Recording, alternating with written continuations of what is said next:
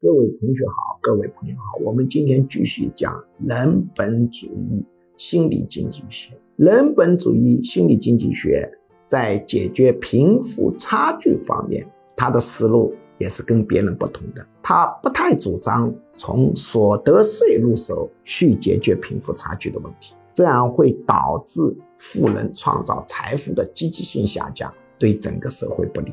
那怎么办呢？从富人的需求端入手，比如我们前面举了坟地的例子，今天我们讲的是开放北大、清华、复旦、交大的名额来解决贫富差距的问题。前几天我到一个乡村去旅游，感慨万千，发现农村里面存在着大量的孤老，很可怜啊，孤苦伶仃。这些孤老。你每年只要给他一万块钱，也就是每个月给他八百块钱，他的生活质量就会得到巨大的提升。所以，中国确实存在着一个贫富差距的问题。问题是怎么解决贫富差距呢？可以考虑的一个办法就是从富人的需求端入手，比如法律规定，清华、北大、复旦、交大每年可以拨。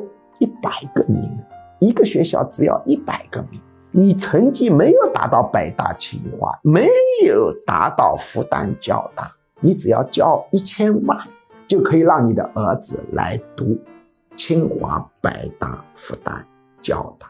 反正我们这些学校都收了很多假的留学生，这些留学生本来是中国人，移民国外，结果考进清华、北大、复旦、交大。那分数很低的，有的地方是面试，把这些名额赚一赚嘛，何必让钱给外国人赚掉呢？如果你这样一开放，你想想，光复旦一年就可以筹集十个亿，这十个亿可以支持多少孤老啊？一万块钱就可以让一个孤老活得很好，十个亿可以养活多少？十万人。这是一个多大的功德啊！